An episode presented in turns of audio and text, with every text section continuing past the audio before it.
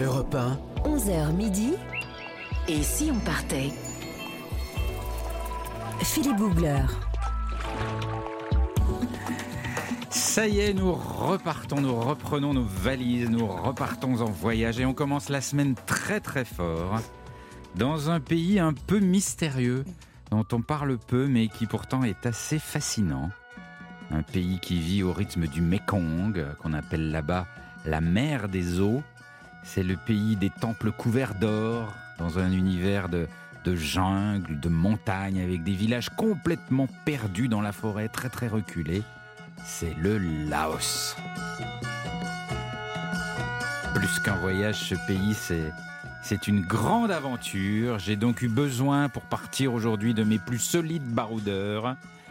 À ma gauche, elle a parcouru la planète parfois en matari, parfois vêtue d'une simple peau de bête. En Asie, certains l'ont aperçue dans des bars sombres, à l'atmosphère lourde, poisseuse parfois, car c'est là qu'elle collecte des informations étonnantes. Oh. C'est notre Nathalie Corée à nous. Bonjour Nathalie. Je suis rhabillé pour l'hiver, comme on dit, avec ma peau de bête. Mais c'est vrai, vous avez tout fait Mais partout oui. autour de la planète, on vous connaît. Oui, bah oui, on me connaît partout, oui, c'est sûr, j'ai un passeport international.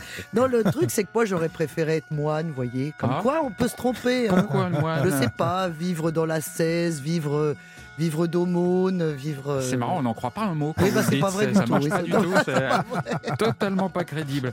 Nous célébrons aujourd'hui le retour de vacances de Oh. Jean-Bernard Carrier. Il est bronzé, il est énervant. Il est frais comme un gardon. Jean-Bernard Carrier du guide Lonely Planet. Bonjour. Mais bonjour mon cher Philippe et bonjour à vous Nathalie. Oh bah, Très bonjour. heureux de vous retrouver. Bonjour ou bonsoir, parce qu'à cette heure-ci, normalement, vous dormez, vous, hein, Non, quand en même pas. vacances. Alors, Jean-Bernard, question que tous les auditeurs d'Europe 1 se posent. Où le baroudeur international que vous êtes a passé ses vacances? Alors si je vous donne un indice, le Grand Bleu, ça vous Ah, fait penser à quoi? La Grèce. Et l'île de Amorgos. Amorgos, oui. Voilà, Ah, les. Ah, Cyclades. Les Cyclades, Amorgos et Milos, des îles absolument exceptionnelles, avec effectivement du Grand Bleu tout le temps. Ouais. Voilà. Bon Magnifique. choix, bon choix, très, Très joli bon choix, Amorgos. ouais, tout à fait. Le Laos, pour vous, en quelques mots, ce serait quoi? Alors le Laos, pour moi, c'est des aventures hors du commun sur le fleuve Mekong, Ouais. hein, cette espèce d'artère nourricière euh, qui traverse le pays, une jungle que l'on peut, que l'on peut parcourir à pied ou en tyrolienne, on va en parler tout à l'heure, des villages perdus dans les montagnes, Ouais. des grandes villes au charme paisible, c'est un peu rare en Asie, hein, des Ouais, grandes villes au charme vrai, paisible. Luang Prabang et Vientiane, et puis cette ambiance à nul autre pareil, caractérisée par une douceur de vivre exceptionnelle, et puis ce qu'on aime bien, Philippe, une certaine langueur. C'est ça, c'est un pays qui est un peu à l'abri du monde. Mais oui, et c'est pour ça qu'on l'aime bien, une sorte de cocon dans lequel on a envie de Pourvu que passer ça du temps. dure. Et puis nous serons en direct tout à l'heure avec Sébastien Dufillot qui a une activité assez incroyable. Il est le fondateur, il est français, du centre de conservation des éléphants au Laos. C'est un sacré métier et il connaît ce pays sur le, le bout des doigts. Notre grande aventure au Laos commence maintenant. et si on partait Voyager avec Philippe Googler sur Europe 1. Le moment le plus fort que j'ai vécu au Laos, c'était dans la ville de Luang Prabang, lors d'un tournage de Faut pas rêver. Luang Prabang, c'est une ville nichée dans la montagne, quelque part le long du Mekong. Il y a beaucoup de monastères, de temples et des milliers de moines bouddhistes.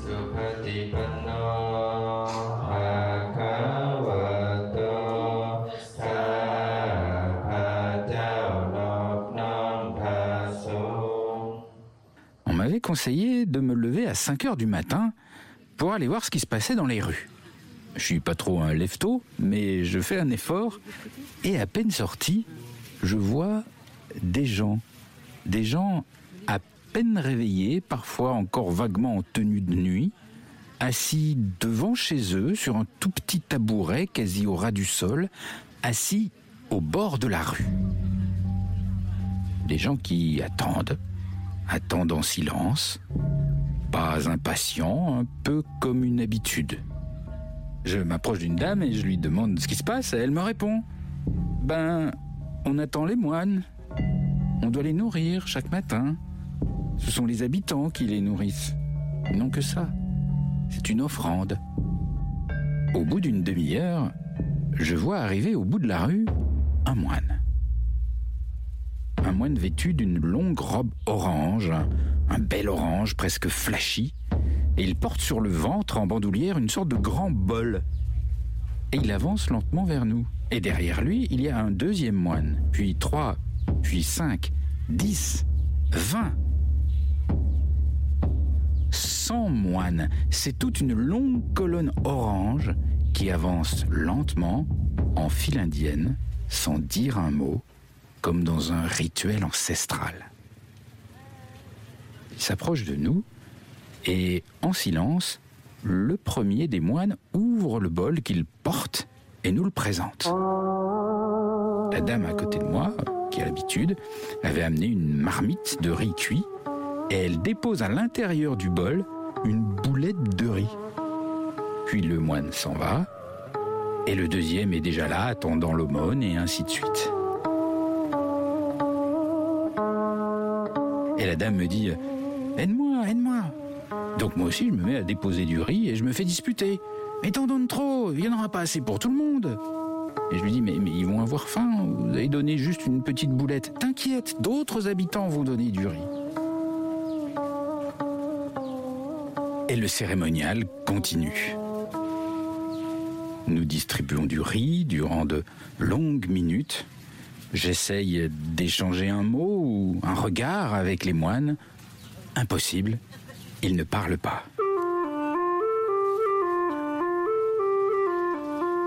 Je me demande quand même ce qui pousse les habitants de la ville à tous ces efforts. Et la dame m'explique que lorsqu'on donne aux moines, on donne aux défunts, à ceux qui sont morts. Et que si l'on ne donne pas aux moines, les âmes des défunts auront faim.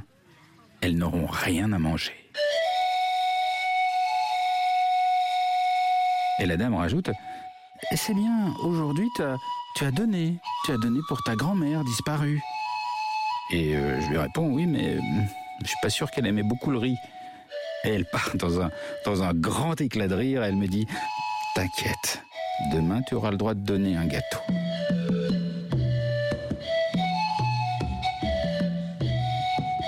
Europe 1, 11h midi. Et si on partait? Philippe Googler. C'est- une cérémonie très impressionnante le, Mais ouais. le matin dans les rues de Luang Prabang.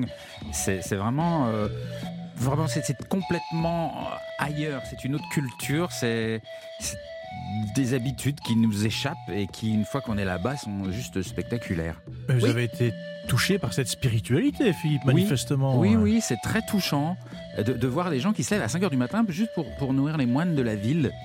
C'est- étonnant. Et, et surtout, j'espère que vous avez euh, enregistré cette philosophie qui consiste à dire manger pour vivre et non vivre pour manger. Oui. Puis, Quel est le message, Nathan c'est ce le que vous voulez principe, dire euh, bah, c'est le principe de ces moines bouddhistes. Vous voulez dire Bah, qu'ils mangent peu Oui, mange Bah, peu, c'est ils la mangent 16 peu. hein, quand même. ouais, Bah ouais. oui, bien Ouais, sûr. ouais. C'est vrai qu'ils Bah, mangent très peu. privation. Une boule de riz gluant euh, Ouais. pour, le, pour le repas. Ouais, non, mais ouais. je pensais à la cafétéria à midi. Je, je me dis, bon, bah, je vais vous donner une petite boule de riz, on va voir ce que ça vous suffit. Nathalie, vous ne respectez rien. Mais non, mais bien sûr que je respecte. Non, mais surtout que c'est effectivement très impressionnant. Et ils vont très vite, hein. Ils passent très vite, en fait, devant les gens, les moines. C'est ça, cette vision de ces, ces robes safranées qui arrivent comme ça, c'est hyper Et impressionnant. C'est très joli. Et alors, mais alors, en revanche, il se passe parce que vous avez 100 moines qui passent. Voilà. Et à chacun, vous donnez une boulette de riz. Qu'est-ce qui se passe au bout de 50 moines? Eh ben, vous avez Vous mal avez au plus de bras. Vous avez, ple- vous avez mal au bras. Mais c'est vrai, je vous assure, ça fait mal au bras. Et puis surtout, vous êtes assis sur un tout petit tabouret pour être, Ah oui. pour être à la hauteur du, du- du bol qu'ils ont sur le ventre. Donc, pas trop vous lever. Sauf que le tout petit tabouret de, de, de 10 cm, c'est pareil. Il faut être là au sien pour, euh, pour pas avoir mal aux fesses au bout d'un moment. Et puis il faut pas toucher leur bol à eux, Non, je crois. Donc il faut aller ça. vraiment, faut plonger à l'intérieur. Ça vous fait une petite élongation, petite tendinite pour Absolument. vous. Attention. Donc, hein. à la fin des sangs, vous avez mal aux fesses et aux bras. Non mais vrai, on respecte rien dans cette émission. Mais vous avez fait Après une vous bonne avez action. dit c'est moi. Non, on était parti sur du spirituel, hein, je Oui, vous rappelle. C'est mal barré. Dans un instant, nous plongeons plus profondément encore dans le Laos sur euh, Europe 1. À tout de suite. Europe 1, 11h midi. Et si on partait? Philippe Googler. Et si on partait, nous sommes euh, comme chaque jour dans un grand périple, un grand voyage, juste pour le plaisir de, rêver ensemble. Nous sommes aujourd'hui au Laos, qui est un pays peu connu, qui a donc cette part de mystère, un pays euh, niché dans la jungle, dans la montagne. C'est aussi le pays du Mekong, un pays très enclavé, sans débouché. Il n'y a pas de mer au Laos. Euh, et euh, on appelait autrefois cet endroit le pays aux millions d'éléphants. Alors il y en a un peu moins aujourd'hui. Et nous sommes en ligne avec un double amoureux, amoureux du Laos et amoureux des éléphants. Il est français, fondateur du Centre de conservation des éléphants et président de l'association des éléphants et des hommes au Laos. Sébastien Dufillot. Bonjour Sébastien. Bonjour Philippe, Sabaïdi. Sabaïdi Ah, Sabaïdi Super. Vous vous êtes entraîné Nathalie Bah bien Très bien. sûr, Sabaïdi Elle dire Bonjour bonjour dans toutes les langues du En monde. là-haut Le, le- le Laos, euh, il, il est mal connu, euh, Sébastien. C'est c'est un monde un peu à part, presque parfois inquiétant pour certains. Qu'est-ce qu'il a de différent par, ses- par rapport à ses voisins d'Asie? Bah, je crois qu'il est de plus en plus connu euh, quand même depuis, euh, depuis son, son ouverture au tourisme au milieu des années 90. Mhm. Donc euh, c'est plutôt dans la période qui précède, euh, euh, qui s'étend de la fin des guerres d'Indochine et du Vietnam à, à justement à l'ouverture de, de- du pays, euh, notamment à travers la construction d'un d'un pont qui le relie à la Thaïlande. Euh, euh, toute cette période-là où il était justement euh, très mystérieux et, euh, et encore vraiment enrobé dans la, la guerre froide et, et isolé du reste du monde. Mais qu'est-ce qui, qu'est-ce qui le différencie des autres? Bah, le, La- le Laos, déjà, c'est un, un pays d'une euh, surface équivalente à peu près à la moitié de la France, mais Ouais. qui a une population de seulement 7 millions d'habitants, donc c'est une très très faible densité euh, démographique. Ouais. Et, euh, et c'est un pays, comme vous l'avez dit, donc de, de, de jungle, de montagne, euh, qui est un pays euh, sans accès à la mer et qui est entouré de, de cinq grandes puissances finalement, desquelles il est resté assez isolé pendant, pendant longtemps. Mhm. Il est juste à côté de la Thaïlande. Alors oui, il est, il est bordé par la Thaïlande sur son, sa frontière ouest, par le Vietnam à l'est, par Ouais. le Cambodge au sud et au nord par la Birmanie et la Chine. Et c'est marrant parce que instinctivement, le, visiteur irait plutôt dans ces pays-là, mais on va pas au milieu, au Laos, alors que c'est un pays vraiment fascinant. Et c'est un pays qui a une relation très forte avec, euh, avec l'éléphant. Il était un peu considéré comme un, comme un dieu pendant très longtemps. Puis en même temps, c'était un peu la, machine agricole du pays. Euh, comment ils le regardent, l'éléphant, les, les Laotiens? Alors l'éléphant, il est vu, euh, il est vu comme un, un- moyen de production, comme un- un moyen aussi de, de puissance militaire. Il est vu comme un, un demi-dieu euh, euh, un petit peu partout en Asie du Sud et du Sud-Est. Donc le Laos euh, ne fait pas exception, mais euh, on peut dire que cette cette symbolique de l'éléphant, c'est une influence d'abord indienne et qui ensuite a rayonné dans tous les pays de, de la région. Et qu'est- qu'est-ce qu'il fait aujourd'hui, l'éléphant? À quoi ça sert un éléphant au Laos aujourd'hui? Ben, Jusqu'à il y a assez peu euh, de, de temps, encore une, disons une quinzaine euh, d'années, l'éléphant servait à tirer du bois dans la, dans la forêt, Ouais. principalement, enfin en tout cas euh, l'éléphant captif. Et, euh, et, et donc voilà, c'est un animal qui a été domestiqué quand même par l'homme depuis euh, à peu près 4 à 5 ans. Donc c'est une très très vieille histoire euh, entre, entre lui et nous. Et, euh, et l'éléphant aujourd'hui, bah, vu qu'il y a malheureusement les forêts ont été euh, très abîmés euh, et, et, que du fait qu'ils ont été surmenés dans, les, camps forestiers, les éléphants sont pas trop reproduits au Laos et il y a aujourd'hui un, une crise un peu de natalité et une crise d'emploi pour ces éléphants. Donc le tourisme euh, évidemment accueille un certain nombre d'éléphants, euh, mais il y a, pas mal d'éléphants qui n'ont plus d'activité. Ouais, et, ils sont parfois, pour ceux qui euh, participent aux activités touristiques, eh, ils sont quand même un peu maltraités parfois, non? Il y a, il y a- Moi, j'ai vu des choses pas très rigolotes avec les éléphants. Hein. Alors c'est toujours un peu le, le problème du tourisme de masse et de- d'utiliser des animaux euh, euh, 8 à 10 heures par jour euh, sous le soleil dans des, dans des mauvaises conditions. Ensuite, Ouais. on peut aussi imaginer des promenades le long de rivières euh, sous un couvert forestier où les animaux euh, travailleraient que quelques heures et ça je vois pas Ouais. tellement enfin c'est pas c'est pas comparable effectivement malheureusement l'industrie touristique et, et la, la- la recherche de profit maximal euh, euh, fait que, que dans- pas mal de cas les éléphants sont maltraités C'est- Et c'est quand même curieux cette relation ambivalente, c'est-à-dire qu'on le considère à la fois comme un dieu et puis en même temps euh, parfois comme un esclave. C'est étrange, c'est dur à comprendre. C'est un vrai paradoxe, exactement. C'est un, dieu enchaîné. Euh, et ça, oui, c'est assez incroyable de, de, voir que même aujourd'hui, l'éléphant est encore très respecté comme une, quasi-divinité. Et, euh, et, malheureusement est euh, au quotidien euh, surexploité, soit dans le bûcheronnage, soit dans le tourisme. Jean-Bernard, vous, vous avez, vu? Moi, ce qui m'a marqué, c'est alors c'est plutôt en Thaïlande, c'est le dressage en fait qui est délicat avec les éléphants. Ils sont, c'est pas le, pas tellement la maltraitance euh, avec les activités qu'ils font, c'est le, dressage pour en arriver là, me semble-t-il, non? Ça ça, ça, remonte en fait au temps où les éléphants étaient capturés sauvages, mmh. donc devaient être brisés pour ensuite servir euh, à des, tâches euh, assez complexes et, difficiles dans, le, dans, la traction du bois. Euh, continuer ce type de, de dressage aujourd'hui, c'est complètement anachronique, hein, parce que des éléphants qui doivent se promener avec des touristes sur le dos n'ont pas du tout besoin de ce niveau de, de, de, violence et de cruauté. Donc malheureusement, les traditions sont, sont dures à cuire. Alors qu'est-ce que, qu'est-ce qu'on, qu'est-ce que vous faites au, centre de conservation des, des, éléphants? Puisque une de vos missions, si j'ai bien compris, c'est de, c'est de faire en sorte qu'ils se reproduisent à nouveau et qu'ils, soient plus heureux. Comment ça se passe concrètement?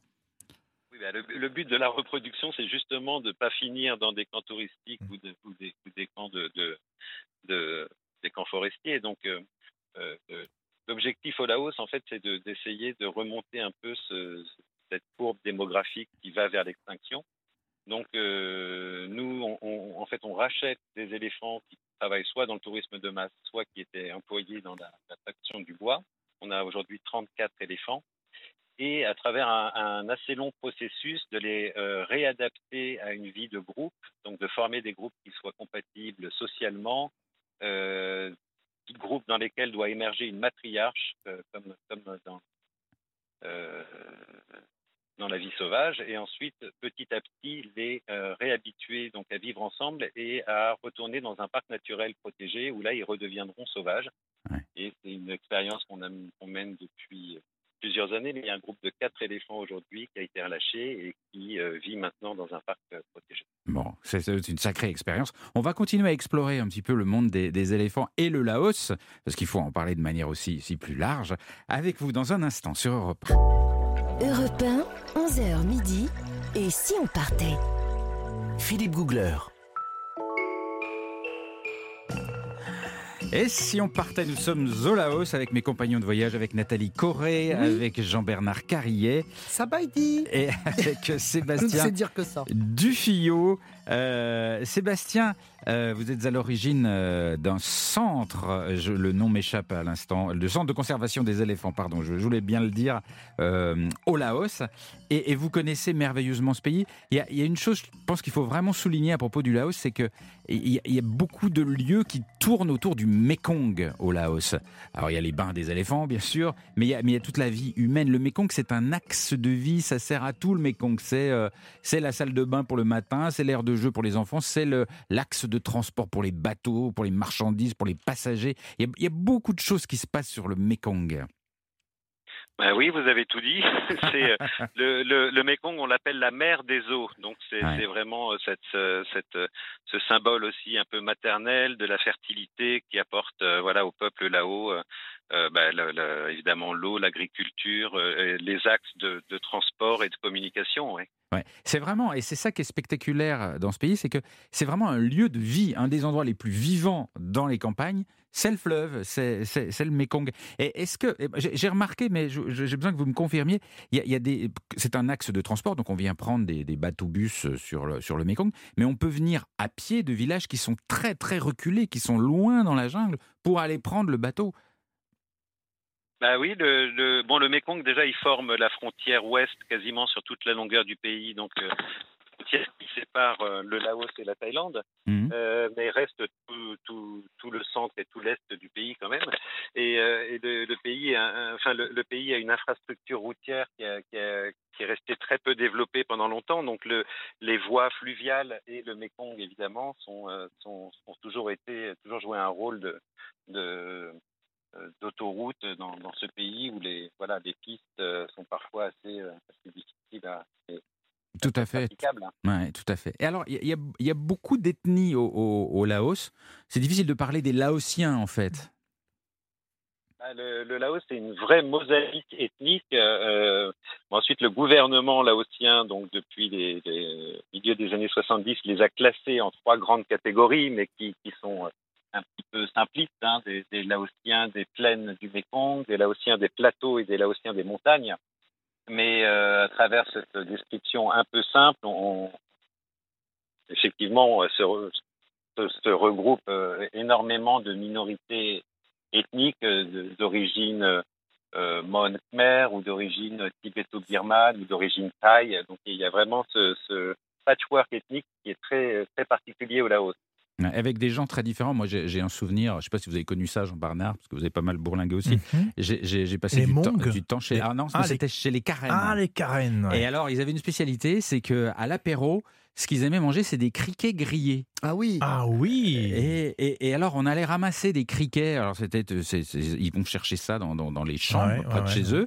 Et ils ramassent et ils les font griller avec les enfants. Ouais, c'est bio, ça au moins. C'est, bio. et alors, j'étais un peu sur la réserve, parce que j'ai- on mange tout, hein, les pâtes Ouais, et tout. ouais, non, mais ouais, c'est pas si mauvais. Et ben, c'est pas si non, mauvais. non, non, ça a le goût de grillé en fait. Oui, vous avez mangé aussi les Au criquets? Cambodge. Ah ouais. Et surtout, Ouais. il paraît que c'est plein de protéines. hein. C'est un peu l'aliment du futur. Hein. oui, je peux c'est pas ça. vous casser l'ambiance, mais bon. mais non, mais c'est pas mauvais. Et alors, Ah le ouais. Ben, moi, je trouve que ça a du goût de petits chips. Comme des Et vous chips. l'avez arrosé d'une petite bière là-haut, éventuellement? Non, je suis pas comme vous, Bernard. euh, je, ne transforme pas tout habitat en bar. se transforme pas en gourde. Alors, euh, Sébastien, le, le- le pays, il est, il est également euh, tout à fait caractérisé par ses temples. Il y a énormément de temples. La, la religion, la spiritualité est très forte au Laos. Oui, ben, le centre spirituel du pays, c'est Luang Prabang, hein, la ville que vous décriviez en, en début d'émission, qui, est, euh, qui a été la capitale du Lansang, du royaume du million d'éléphants, et qui est aujourd'hui euh, classée au patrimoine mondial de Ouais. l'UNESCO, et qui est une étape euh, inévitable euh, au Laos. Ouais, avec des temples magnifiques dont certains sont absolument couverts d'or. Euh, Il y en a un, je crois, euh, en, à qui est vraiment, mais ce n'est que de l'or quasiment. C'est vraiment, vraiment magnifique. La, capitale, on, en parle assez peu, euh, Sébastien. Pour, elle est intéressante ou pas? Moi, j'y suis pas allé euh, personnellement. Ben, moi, j'y ai passé euh, près de 19 ans, donc Ouais. c'est une ville que j'adore, Vientiane, ça veut dire la, la, la cité de la Lune. Ouais. Euh, c'est évidemment beaucoup moins charmant dans son architecture et dans, dans euh, voilà dans sa taille aussi, qui est plus importante que, que Luang Prabang, qui est vraiment un petit berceau de, de nature lové entre le fleuve Mekong et, la rivière Namkan, donc c'est assez paradisiaque. Euh, Lo- Vientiane, c'est une, capitale euh, finalement qui d'apparence est peut-être moins attirante, mais où il y a une, vraie vie de, petite capitale qui est assez nonchalante, qui est euh, elle aussi euh, au bord du Mékong et qui, euh, voilà, moi j'aime beaucoup cette ville qui est un petit peu boudée par les voyageurs et par les guides de voyage, mais qui, euh, où on peut trouver vraiment une, euh, là aussi une, diversité dans les, personnes qui, qui, la fréquentent, qui l'habitent. Et puis bon, c'est évidemment le centre administratif et commercial du pays. Jean-Bernard, vous aimez Vientiane vous? Bah, justement, je vais vous la présenter tout à l'heure un petit peu plus en détail. Vous verrez que je vais vous convaincre d'y passer un peu plus de temps Ah d'ailleurs. Et pas Pourquoi? simplement. Donnez-nous, donnez-nous un élément. Ah, il y a le fleuve Mekong, il y a les petits bars sur le fleuve Mekong, Ah sur oui. pilotis. Il y a une Ah. vie nocturne qui est Bon, sympa. Et la journée, c'est très, c'est très, pa- c'est très calme, c'est très euh, paisible. En fait, Ouais, voilà. ouais. C'est Une très belle ambiance à, à Vientiane. Moi, j'ai beaucoup aimé en tout cas. Sébastien, je vous, je vous remercie beaucoup de nous avoir fait découvrir un peu de, de votre euh, Laos et de nous avoir parlé des, des éléphants et de leur cause, une vraie belle cause là-bas. Merci beaucoup. Merci de m'avoir invité. À, à une prochaine fois. Dans un tout petit instant, Nathalie Corée. Qui c'est Notre c'est toi. Qui est-elle? Nathalie Corée qui a épluché la presse euh, laotienne à la recherche des news les plus insolites. Oui. C'est une langue qui n'est pas facile à non, lire. hein. mais je vous admire pour ça, c'est votre multilinguisme. À tout de suite sur Europe 1. 11h midi. Et si on partait? Philippe Googler sur Europe 1.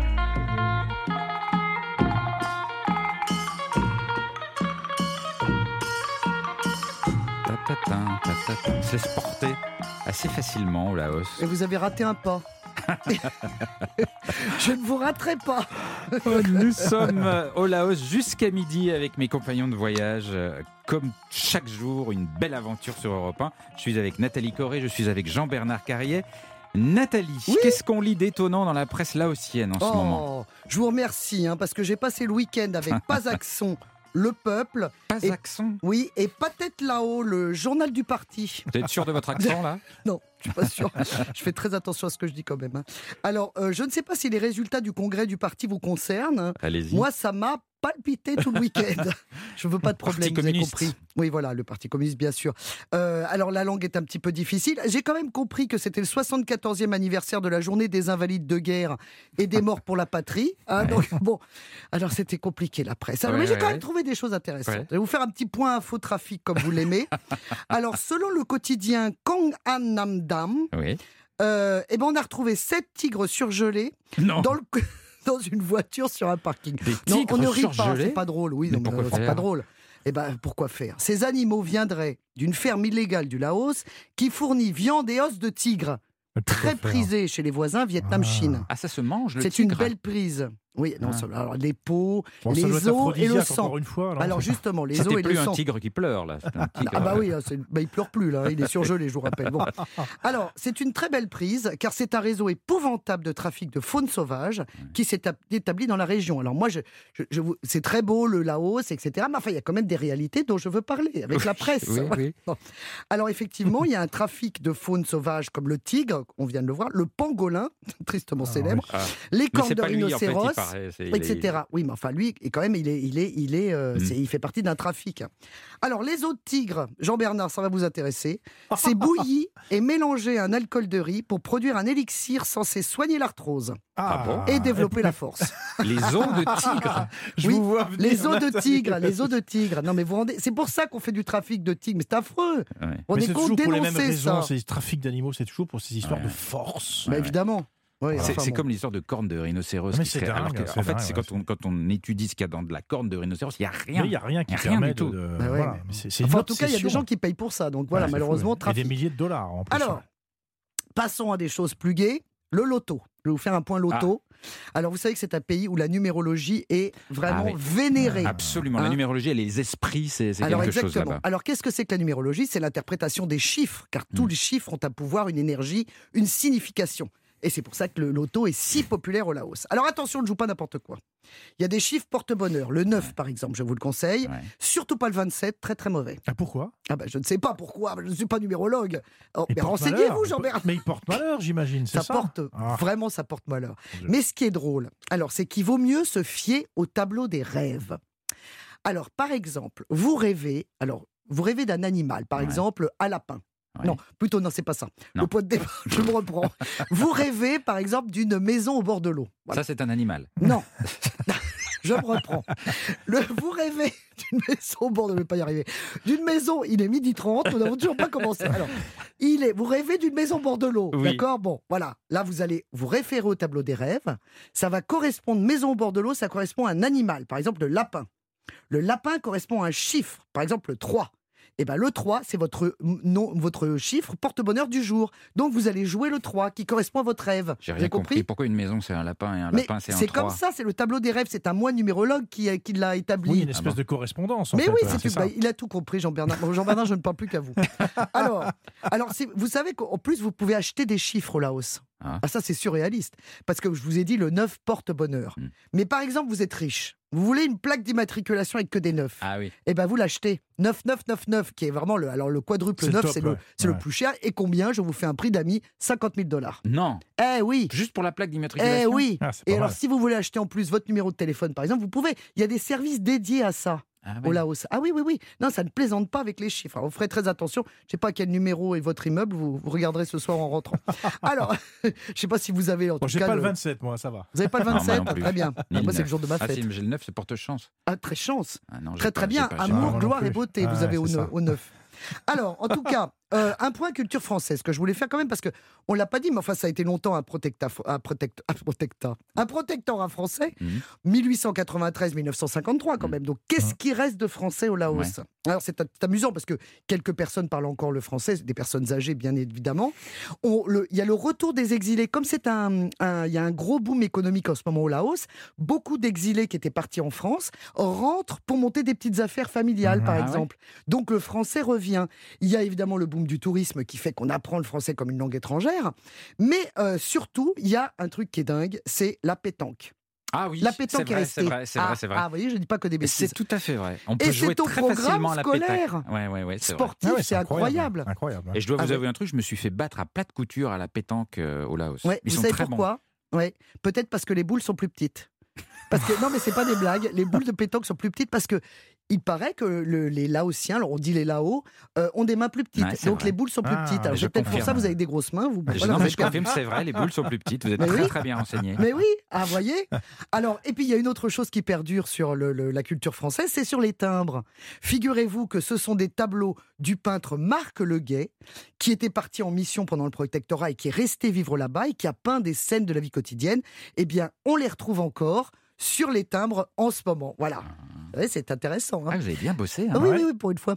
Et euh, alors le Laos, bon là je vais finir quand même par une petite note, euh, bon un petit peu euh, âpre, mais enfin il faut quand même le dire. Vous savez que le- donc il y a une révolution économique en ce moment au Laos. Il y a peu à peu, on a l'impression que les affiches de- du coréen Samsung et du chinois Huawei vont remplacer les panneaux de, programme- de propagande communiste, hein, si ça continue comme ça. Et il y a deux voisins qui sont très intéressés évidemment par le Laos, c'est le Vietnam et la Chine. Eh bien en 2007, figurez-vous qu'il y a une enclave chinoise qui a été donc offerte à la Chine comme son nom l'indique, euh, et qui est devenu aujourd'hui, en plein Laos communiste quand même, un paradis des excès pour touristes chinois. C'est-à-dire? Ça s'appelle Tongfeng, c'est donc au nord de- du Laos, et là-bas tout se paie en yuan. La monnaie chinoise. La signalétique est en sinogramme. Les horloges sont toutes à l'heure de Pékin. C'est quand même surréaliste. Et c'est un casino géant. Un Macao sur Mekong, comme on l'appelle. C'est-à-dire, ça attire des milliers de Chinois qui arrivent par autocar et par bateau. Les joueurs viennent pour assouvir le casino, parce que vous savez qu'en Chine, on a interdiction formelle de jouer des jeux d'argent. Donc, ils viennent s'éclater là. Et ils sont, c'est, c'est parmi les plus grands joueurs du monde, hein, Mhm. de la planète même. c'est tellement mieux. Et ils peuvent rester une à deux journées sur la table de casino, sans bouger. Alors évidemment, c'est une addiction totale. une addiction absolue. ah non, mais c'est dingue. Alors évidemment, pendant qu'on y est, bah, tout ça, ça a drivé aussi de la prostitution, bien sûr, parce qu'il faut les occuper. Et puis, les, jeunes, les joueurs chinois peuvent aussi déguster des choses totalement interdites ailleurs, c'est-à-dire des pâtes d'ours. Des pattes Ah, d'ours. oui, oui, oui. Oh. Ou de la viande de tigre. Vous voyez, on en parlait tigre, tout à ouais. l'heure. C'est au menu de certains restaurants, c'est quand même insensé. Mais c'est bon. Bah c'est bon, j'ai pas mangé des pâtes d'ours, mais enfin franchement non. Mais, Non, mais je me demande pourquoi manger une patte d'ours. Mais oui, mais parce que c'est rare, donc tout ce qui est rare est prisé. Vous voyez, Ouais. c'est- épouvantable, c'est le trafic des animaux sauvages. Dans les échoppes de la petite ville, on peut même acheter des bijoux en ivoire encore aujourd'hui. Ouais, ouais. Et une peau de tigre pour l'hiver. Vous voyez, pour vous ramener une peau de tigre. Non, non, mais franchement, là, c'est- c'est c'est- c'est vraiment impressionnant parce que cette enclave chinoise n'a absolument rien à voir avec le reste. Comme disent certains, ici, rien n'est caché, tout est permis. C'est quand même un, un drôle de monde. Et c'est là, bien sûr, qu'on prend ces élixirs à base d'os et de sang de tigre Mhm. pour avoir la force euh, et le, le- Enfin, ça, c'est un petit peu déprimant, mais bon. euh, voilà. Alors écoutez, je vais finir par la star euh, locale qui s'appelle Alexandra Bungsway. Ouais. Alors, figurez-vous que c'est la Britney Spears locale. Ah, ouais. Comment elle C'est une chanteuse, Alexandra Bungsway. Ouais. J'ai un petit accent, c'est vrai. Vous- avez- Non, mais c'est- je l'avoue. hein. C'est pour ça que je vous fais Elle est répéter, là-haut j'adore. bulgare. Elle est là-haut bulgare. Oui, Ah, et, alors- et tout l'Asie du Sud-Est ne parle que d'elle, parce qu'effectivement, au Laos, ben, ça commence un petit peu à s'ouvrir à des choses comme les cheveux de toutes les couleurs, cette musique pop, un peu comme on en a parlé en Corée avec Ouais. la K-pop. Bon, là, c'est vrai que maintenant, euh, alors le seul problème au Laos, c'est que euh, il y a une censure. Oui. Bah, toujours. Et donc, tous les, les chanteurs, etc., sont obligés de soumettre leurs clips et leurs chansons bah, au parti. Et, et si vous commencez à critiquer le parti, bah, vous allez en prison. Donc, c'est vrai qu'il y a encore toujours. On essaye de s'ouvrir et en même temps, quand même, toujours un petit retour de bâton. Donc, ça, c'est important. Voilà. Merci. Bah, je vous en prie. Merci Je Nathalie. vais remettre ma toge de moine. Et Vous- puis. euh, Orange. ouais, orange. Vous savez pourquoi orange? Non.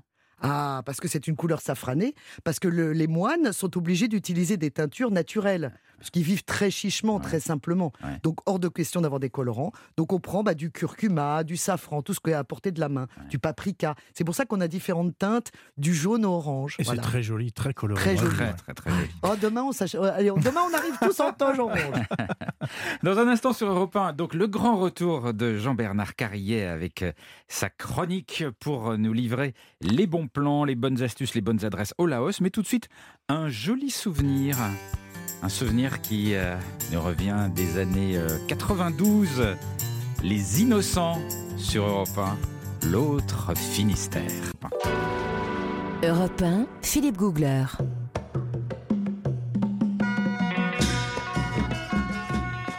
Et si on partait sur Europe 1, tous les jours nous partons autour du monde, à l'aventure. Nous sommes euh, aujourd'hui au Laos. Jean-Bernard Carrier du guide Lonely Planet. Euh, pour moi, le Laos, il y a un incontournable, c'est le Mekong. Parce qu'on n'imagine pas à quel point un fleuve peut être un lieu vivant. Alors c'est plus qu'un lieu vivant, c'est c'est en fait c'est le grand seigneur de la Ouais, géographie ça, du le Laos. grand Et seigneur. j'adore ça parce que en France on a la Loire, mais là c'est bien c'est bien plus marquant ce fleuve. Il structure toute la vie du Laos. Oui, oui, c'est Oui. bien plus vivant que la Loire. On adore la Loire, mais, Oui, mais on adore la Loire, mais on hein. roupille sur la Il Loire a à des côté du Alors c'est vrai qu'il traverse déjà une bonne partie du pays. euh, Il y a énormément de villages autour. Ouais. Et surtout c'est en fait j'ai envie de dire mais comment découvrir ce fleuve finalement? Ouais. Eh bien en fait il y a des croisières en bateau, ce qu'on appelle des croisières fluviales sur le Mékong, et c'est leur meilleur moyen de s'imprégner de l'ambiance fluviale, de l'ambiance du pays. Le temps s'écoule encore plus paisiblement sur cette croisière sur le Mékong. Rythme nonchalant, c'est très agréable. On peut faire ça pendant 3-4 jours. Il y a différents tronçons qu'on peut, qu'on peut choisir. Ouais. Et puis c'est a- confortable Mais le- alors, Ah oui. justement, j'y viens, Nathalie. Ah. Vous allez voir. Non, moi, ça tout va vous plaire. C'est important, Et il y en a pour tous les budgets Ah. et tous les styles. Il y a des bateaux qui sont très très simples, des bateaux en bois un petit peu traditionnels. Et puis il y a des bateaux un peu plus luxueux avec juste quatre cabines que vous pouvez réserver pour vos amis ou votre famille, si vous allez en famille. Donc c'est vraiment idéal, avec des cabines très bien aménagées, très, très grand confort. Donc, vous voyez, il y en a vraiment pour tous les... Nathalie, ça serait plutôt quoi pour vous Oh bah, le luxe pour elle. Moi, un pédalo. Un luxe. pédalo sur le Nathalie. Mékong, j'adorerais. Alors- mais mais c'est vrai que c'est sympa parce que le- les routes au Laos en plus sont pas vraiment Ouais, toutes en bon état. Il n'y en a ouais, pas énormément de routes. Et donc, traverser le pays sur le Mekong, je trouve que c'est une Et très bonne surtout idée. que le bateau s'arrête à différents endroits. Évidemment, le, le skipper ou le capitaine vous arrête à différents endroits et vous descendez pour aller visiter les villes et les villages qui sont euh, sur les bords, sur les berges du, euh, du Mékong. Donc ça, Ouais. c'est vraiment l'expérience à ne pas manquer. Ouais, très bien. On se baigne pas. Alors, on va y venir justement. Mais si on se baigne, les gens Ah. se lavent dans le Mekong. Oui, C'est oui. la salle de bain. Oui, non mais Donc, ça, oui, mais enfin ça bon. se baigne, ouais. euh, mais beaucoup plus que vous l'imaginez. Oui, mais souvent les gens le, peuvent le faire, mais nous, avec nos peaux euh, de- d'Européens, bon, moi prend j'attrape une toutes douche les après. bestioles. Pourtant, vous dites, vous êtes dur à cuire. Non, mais Nathalie, dans, dans la fameuse cabine luxueusement aménagée, il y a bien sûr des douches. Non, mais les, Ah, très les- bien. les gens, les gens vont dans le Mekong, ils, ils pêchent avec de l'eau jusqu'à la taille, ils Exact. se lavent. ils- Enfin, c'est l'heure de jeu des enfants, les enfants. C'est brou Bah, dans le Mekong. Oui, je vous Non, rappelle que dans le Gange aussi, hein, les, enfin bon, Est-ce qu'il y a un endroit que vous avez aimé particulièrement au Mekong, Alors justement, justement, celui-là, il faut vraiment que vous le notiez sur vos calepins. Il y a une particularité du Mékong, c'est à l'extrême sud du pays, donc euh, quand il va euh, tout au sud, le Mékong s'élargit. Donc il fait 14 km de large, Ah ouais. on dirait une mer intérieure à ce Ouais. moment-là. Et au milieu de cette mer, à cet endroit, il y a un archipel, il y a des îles qui s'appellent Sifandon. Il y a plein d'îles et d'îlots. Et d'ailleurs, Sifandon, ça veut dire 4000 îles. Donc il y a un changement de perspective de décor complet. C'est plus un fleuve comme vous avez l'image, comme vous vous le représentez. Ouais. Ça devient un archipel, une mer intérieure. Et on peut séjourner sur ces îles. C'est ça l'intérêt. Ah et l'île principale, c'est Dong Kong, s'appelle Dong Kong. Elle fait Dong 18, Kong. 18 km de long sur 8 km de large. Et ça, c'est un petit paradis insulaire. On se promène au milieu des filets de pêche qui sèchent au soleil. On se balade à vélo de village en village. On traverse les rizières. Ou bien, Philippe, pour vous, on lézarde dans un hamac au bord de l'eau sur des petites plages. Je sais que ça vous plaît. vous Ça, c'est bien. Et puis la touche romantique, je pense aussi à vous, Nathalie, et pour la petite touche Oh. romantique.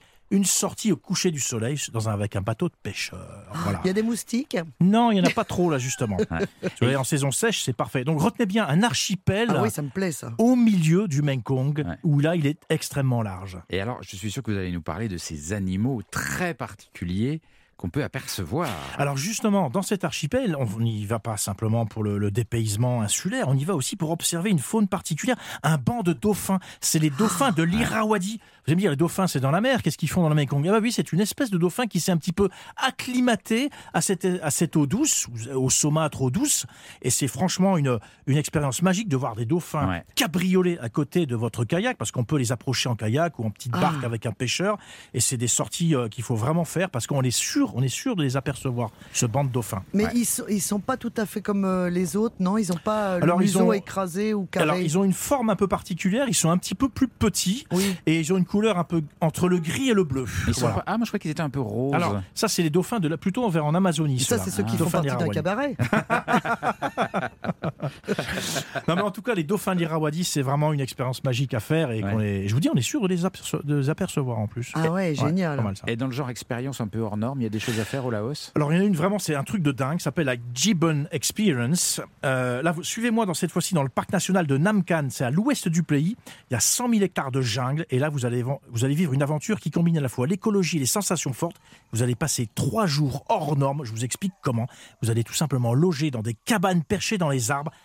à 40 mètres de hauteur, des cabanes en bois évidemment.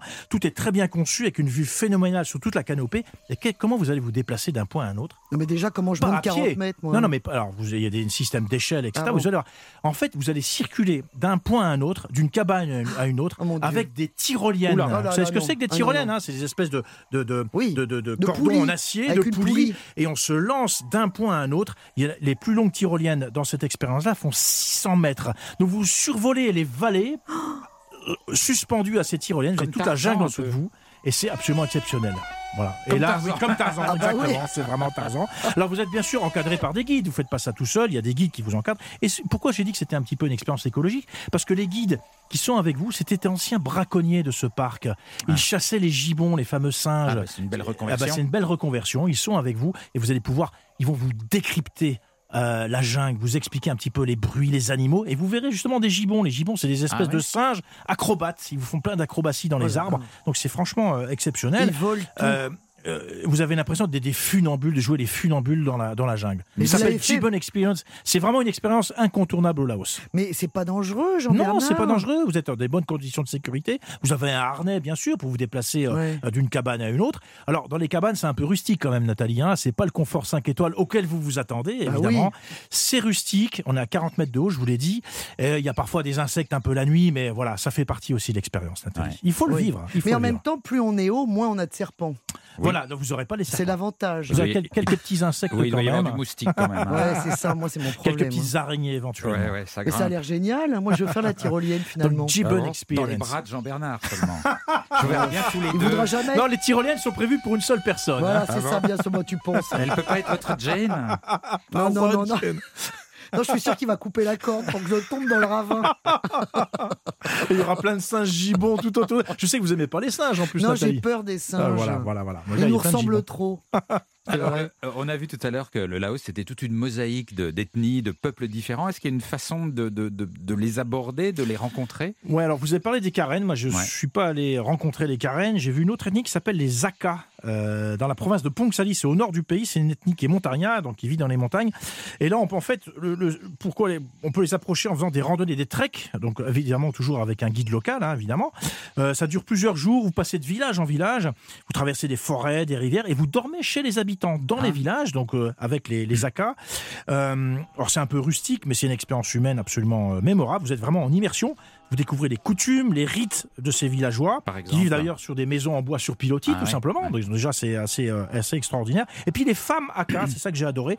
Elles sont renommées pour leur coiffe Ah d'argent. oui. Elles ont des, euh, euh, ces coiffes sont ornées de, de- de pièces de monnaie. Elles sont coniques ou arrondies. Ça doit être lourd à porter. Oui, c'est lourd, mais c'est joli. Alors photographier, c'est Ah, J'ai vu des extraordinaire. photos magnifiques. Ah Et puis Ah les ouais. vêtements de ces femmes euh, sont en coton, ils sont teints à l'indigo, ce fameux indigo, cette couleur, ce bleu très sombre, très dense. Et puis il y a beaucoup de broderies de perles. Donc vous êtes, c'est assez surprenant de voir dans ces, euh, dans ces coins complètement reculés Hmm. cette profusion de, de couleurs, puis une certaine coquetterie finalement. Ouais. Et on C'est est ça bien reçus. Et on est très très bien reçu évidemment. Alors c'est Nathalie, encore une fois, j'insiste, c'est un petit peu rustique, J'aime cette question, mais on est bien reçu. mais, mais on est très bien reçu. on frappe Non, à la que- porte, il y a quelqu'un qui nous ouvre. Non, mais ce que je voulais dire, c'est est-ce qu'on est bien accueilli Parce que c'est pas, c'est pas toujours facile quand on vient de Non, l'étranger comme voilà, ça. faut quand même le dire, on le fait avec, accompagné un d'un guide, guide, ouais. local qui sert évidemment de traducteur et d'interprète et qui vous permet euh, de vous mettre en contact. Mais c'est une expérience humaine euh, mémorable. Voilà. Ouais. Et puis, euh, ça, ça permet vraiment de s'imprégner à un rythme tranquille. Merci beaucoup Jean-Bernard, ça nous a donné envie de partir. hein. Euh, on a vraiment envie d'y aller tout de suite. Ça donne des fourmis dans les jambes. Sauf les criquets, Philippe. hein. Ah, c'est bon, bien grillé. Merci les amis. Vous qui nous écoutez, lavez vos chaussettes vite fait, ne bougez pas trop à la valise. Préparez vos éventails, prenez des grands verres pour la sangria. Parce qu'on se retrouve demain pour un autre voyage extrêmement joyeux et festif. Nous irons en Andalousie. Il est bientôt midi, c'est l'heure où l'on se lèche les babines. Olivier Pouls, bonjour. Bonjour mon cher Philippe. Ben, écoutez, oui, on va se lécher les babines, on va passer en cuisine et on va partir récolter un produit de saison. Un fruit de saison, c'est la fraise. Ah, c'est bon, ça, Ah j'adore bah, ça. qui n'aime pas les fraises C'est- enfin, quand elles sont bonnes, parce que Ouais. ça peut être une espèce de carton pas bon. hein. Et vous avez raison, c'est sans doute un des produits les plus galvaudés, puis on en trouve euh, de toutes les provenances, de toutes les tailles, de toutes Ouais. les. Nous, on va vraiment s'intéresser à la vraie, authentique fraise de pleine terre que nous irons récolter tout à l'heure et que nous cuisinerons aussi en compagnie d'un chef fantastique qui nous vient du sud-ouest. Il s'appelle Vivien Durand. Voilà pour le menu du marché de midi aujourd'hui. À tout de suite. A tout de suite, Olivier. Belle journée sur Europe 1. Et surtout, surtout, n'oubliez pas de rêver.